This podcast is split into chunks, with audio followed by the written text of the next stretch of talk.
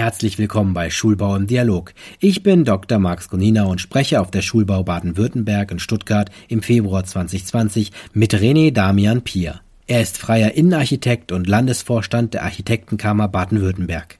Wir unterhalten uns über eine sich durchgehend verändernde Welt und was dies für die Zukunft des Bildungsbaus bedeutet. Herr Pier, in Ihrem Vortrag sprechen Sie von einer sich verändernden Welt. Können Sie Ihren Vortrag kurz zusammenfassen?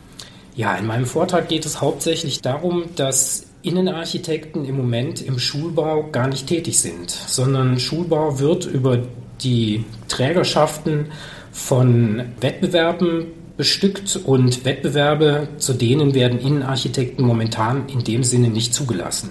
Das heißt, wir haben ein Henne-Ei-Dilemma. Innenarchitekt sind die richtigen für den Entwicklung und den Bau von Räumen, sind aber in diesem Beschaffungsmarkt der Schulbau nicht tätig, weil sie halt eben zu Wettbewerben, die die Akquisition von Schulbauten betreffen, nicht zugelassen. Also, wenn sie mehr Schulen bauen würden, dann wären sie auch eher zugelassen und so könnten sie dann halt eben auch in diesem Markt eine Rolle spielen. Und daher, warum das so ist, geht mein Vortrag und der zweite Teil bedeutet halt eben, warum wäre es gut, wenn Innenarchitekten im Schulbau tätig wären. Als Innenarchitekt und Landesvorstand der Architektenkammer Baden-Württemberg sind Veränderungen in Ihrem Bundesland zu spüren? Wie wird Schulbau umgesetzt?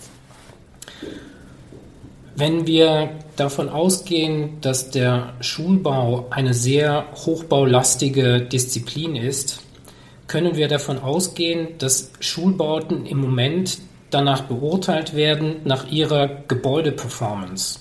Das heißt, erstelle ich einen Neubau, der energetisch allen Ansprüchen gerecht wird? Erstelle ich einen Neubau, der den pädagogischen Leitlinien gerecht wird?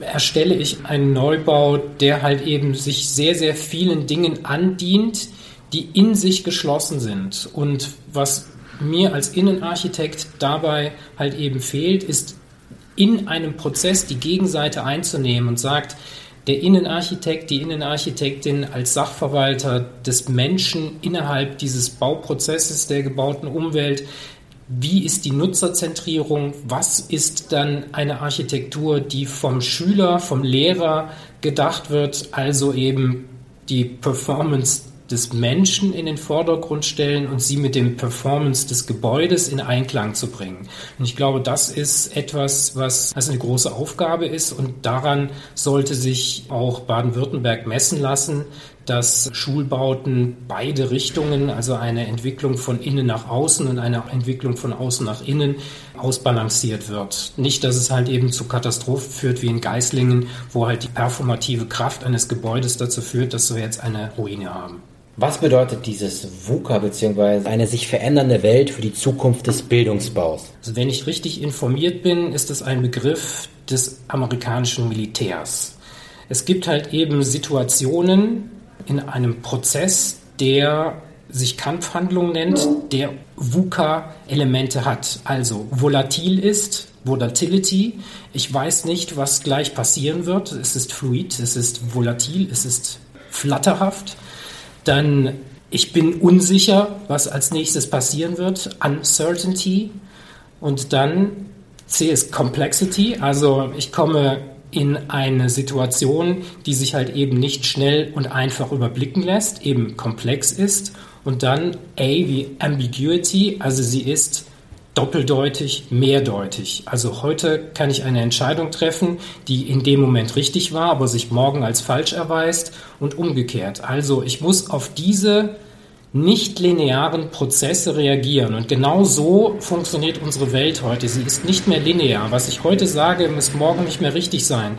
Was ich heute entscheide, kann sich morgen als falsch erweisen die Unsicherheit, die daraus folgt, kann mich lähmen oder beflügeln. Also das sind Dinge, die uns heute antreiben. Und daher hat sich dieser Begriff aus Amerika halt eben dann in die Wirtschaftswelt hineingerettet und der beflügelt dann wiederum andere Prozesse, die sich dann in anderen Akronymen halt eben auch wiederfinden, wie Scrum, das heißt, das sich zusammenrotten, Menschen, die halt eben gemeinsam Lösungen finden oder aus der japanischen Prozesslehre Kanban, dass man nur einen Schritt nach dem anderen tun muss. Das sind alles Begriffe, die die Wirtschaftswelt adaptiert hat für Prozesse und für Vorgaben von Räumen, die heute notwendig sind in der modernen Arbeitswelt. Alles das, was ich halt in der Arbeitswelt an Räumlichkeiten entwickle, dient der gemeinschaftlichen Erarbeitung von Lösungen, dem gegenseitigen Wahrnehmen des anderen in seiner Leistung und Leistungsfähigkeit und dieses gemeinsam sind wir besser, das entspricht im Moment nicht dem, wie Schule sich in der Realität darstellt. Das heißt, die Wirtschaft ist weiter in diesem Prozess als die Schule. Und die Schule soll aber die Menschen, die Kinder und die Jugendlichen darauf vorbereiten, was in der Welt passiert. Und wenn die Welt draußen weiter ist als die Schule, äh, wie können die das dann leisten? Wie ist Ihr Eindruck von der Schulbaumesse? Ambiguity. also es ist das erste Mal, dass ich auf einer Schulbaumesse bin und es treffen mehrere Zeitebenen aufeinander. Und man merkt auch, dass die Hersteller, die sich in diesem klassischen Bereich der Schulausstattung bewegen, sich den Gegebenheiten der Realität des verändernden Marktes, eben um bei dem Akronym VUCA zu bleiben, überhaupt nicht stellen. Wir haben Umsetzungen von einer Tafel in eine Digitafeltafel. Wir haben die Umsetzung von, von Elementen aus einer anderen Zeit in eine neue Zeit, aber die das Element als solches wird nicht in Frage gestellt. Also wir haben, wie heißt es immer so schön, neuen Wein in alten Schläuchen verkaufen. Deswegen fehlt mir so ein bisschen diese, diese Stoßrichtung, wo geht es hin?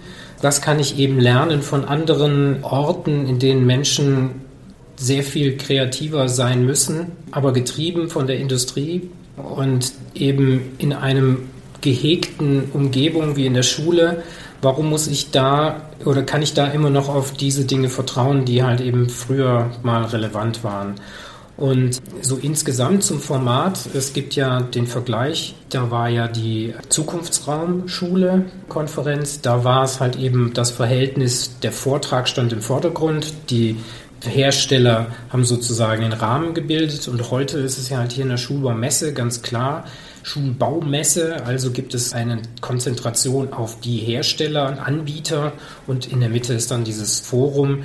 Mir wäre es dann auch lieb, wenn diese beiden Events halt eben auch so eine klare Kante zeigen würden, dass es bei dem einen um Wissenschaft und Forschung geht und bei dem anderen halt eben um Anwendung und Entwicklung. Und ich glaube, wenn man so ein starkes Profil hat äh, dieser beiden Veranstaltungen, dann äh, wäre das beiden Veranstaltungen förderlich wenn die Hersteller sich diesem Wettbewerb oder, oder dieser, dieser Anforderungen, die aus der Wissenschaft herauskommt, stellen würden, dann würden die Antworten aus der Herstellerseite auch verändert. Und ich glaube, das wäre ein sehr, sehr befruchtender Prozess. Also wenn ich halt eben aus dem Fraunhofer Institut für Bauakustik diese Informationen direkt in die Herstellerseite einspeise, die dann halt wiederum akustische Dämpfungssysteme anbieten, dann würde das mehr einhergehen, als man hat so das Gefühl, naja, ich biete mal was an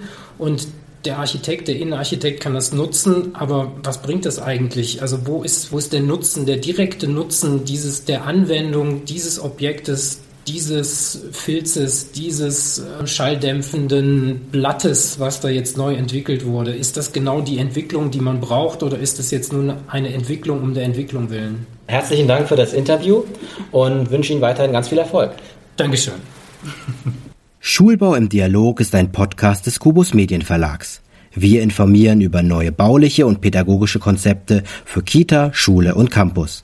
Mehr zum Schulbaumagazin und den Schulbaumessen finden Sie auf www.schulbau-messe.de.